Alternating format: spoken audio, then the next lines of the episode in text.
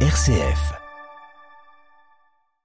Avec l'automne est arrivée la traditionnelle saison des vogues, dont la vogue au marron installée à la Croix-Rousse jusqu'au 12 novembre.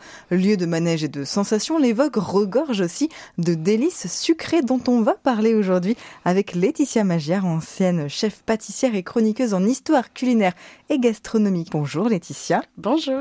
Les vogues, elles existent depuis 150 ans. Il y a toujours eu de la nourriture. D'où ça vient, cette vogue? Effectivement, la vogue signifie du coup fête foraine lyonnaise. Alors, c'est un terme qui s'étend aussi sur toute la région, mais principalement sur Lyon. Les donc, qui existent depuis plus de 150 ans, donc, arrivent à peu près vers 1850. On est vraiment au lendemain de la révolution des canuts. La Croix-Rousse, notamment, qui était autonome, est absorbée par Lyon.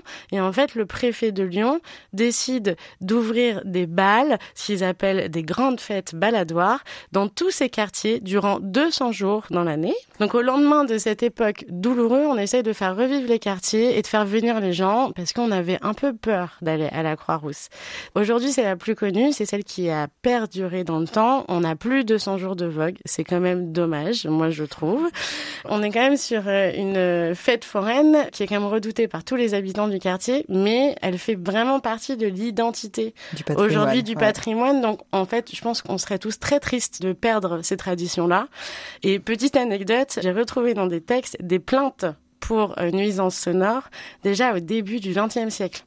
Donc en fait, ces premiers jours de vogue dans chaque quartier, on organisait des grands défilés où étaient organisés des balles publics, des petits jeux de cibles, évidemment des festins. Parce que qui dit fête dit festin, de la musique, de l'amusement, de la bonne nourriture, la bonne recette pour une bonne fête on retrouve ces étals sur les bords de route et c'est notamment là qu'on va découvrir les premiers riceleurs de marron à la vogue de la Croix-Rousse.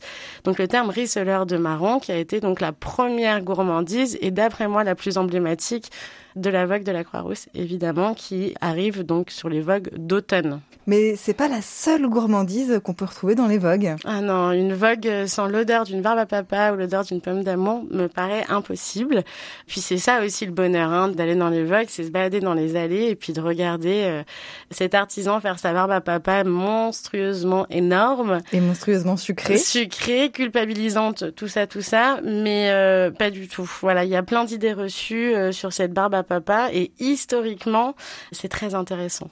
Parce que c'est pas aussi sucré que ça en a l'air alors une barbe à papa? Non, alors la barbe à papa, il faut savoir que c'est fait avec 70% d'air. Hein. Et puis quand on reprend l'histoire d'où ça vient, elle est arrivée en 1890 aux États-Unis par un monsieur qui s'appelle William Morrison, qui s'est associé avec un de ses amis, artisan confiseur, qui s'appelle John Wharton.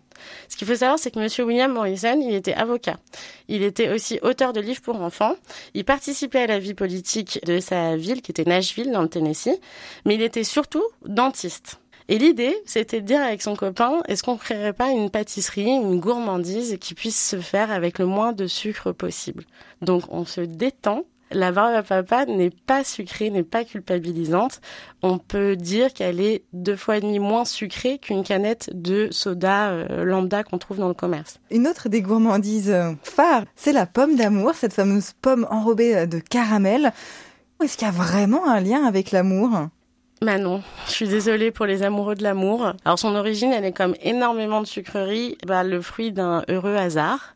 Un confiseur, encore aux États-Unis. Euh, donc en 1908, ce confiseur, en fait, a eu l'idée de tremper une pomme entière qui était plantée sur un bâton de bois dans ces confiseries qu'il était en train de préparer, donc qui était encore à l'état liquide. Ça a fait fureur. Tout de suite, tout de suite, ça a très bien commencé pour eux. Aux États-Unis, on l'appelle la pomme bonbon, la candy apple. En France, la pomme d'amour, ce n'était autre que la variété d'une tomate. Et en fait, on a transféré ce terme à cette confiserie par sa ressemblance dans sa forme et dans sa couleur. Ah, donc aucun lien avec Adam et Ève? Non, mais ça reste quand même pour moi le symbole de la fête foraine partout où vous allez dans le monde, vous allez dans une fête foraine, vous trouverez une pomme d'amour. Et également sur la barbe à papa, c'est pareil. Mais sur la pomme d'amour, ça reste vraiment un symbole fort et qu'on arrive même à retrouver dans nos assiettes de restaurants aujourd'hui sous toutes ses formes. Donc ça prouve que c'est vraiment notre identité aussi, même si elle est universelle. C'est assez étonnant de, retrouver toujours ces, marqueurs de ces fêtes foraines encore des dizaines d'années euh, après leur création. Oui, c'est surprenant. Alors euh, moi je pense qu'il y a une grosse partie d'héritage. Les stands où on fait des pommes d'amour, on ne fait que de la pomme d'amour. Des stands où on fait de la papa, on ne fait que de la papa, traditionnellement parlant évidemment. Ce sont des familles qui sont là depuis des générations et des générations et il y a des secrets évidemment. Le choix des matières premières sur la pomme d'amour, bah, c'est simple. Hein. La pomme, quelle pomme on prend? Est-ce qu'on prend une rainette? Est-ce qu'on prend une golden? Est-ce qu'on prend une granny? Euh, Le caramel, comment on le fait? Est-ce qu'on choisit des arômes naturels, colorants naturels aussi il y en a des colorants rouges naturels. Donc c'est là où va persister en fait cette tradition, c'est qu'on va la faire évoluer et l'améliorer. Et puis euh, cette petite compétitivité de savoir où est-ce qui est la meilleure pomme d'amour, j'aimerais bien le savoir. C'est quoi la meilleure pomme pour une pomme d'amour? Alors, il n'y a pas vraiment de loi, mais je pense qu'il faut essayer de trouver un équilibre entre le caramel que l'on fait, si on préfère aller vers un caramel un peu breton, euh, caramel au beurre salé, ou si on préfère être sur un caramel vraiment très euh, bah, ce sucre, ce berlingot d'enfance, euh, etc. Il va falloir contrebalancer sur l'acidité de la pomme.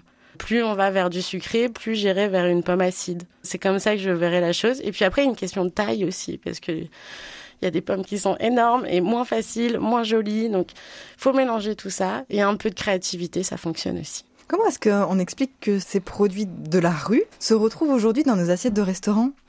Je pense qu'il y a des marqueurs, comme on disait tout à l'heure, c'est vraiment le terme pour moi. Quand on fait de la pâtisserie, quand on fait de la cuisine, on veut transmettre quelque chose. Parfois, on veut transmettre une histoire, une histoire qui nous est propre avec notre grand-mère, avec qui que ce soit.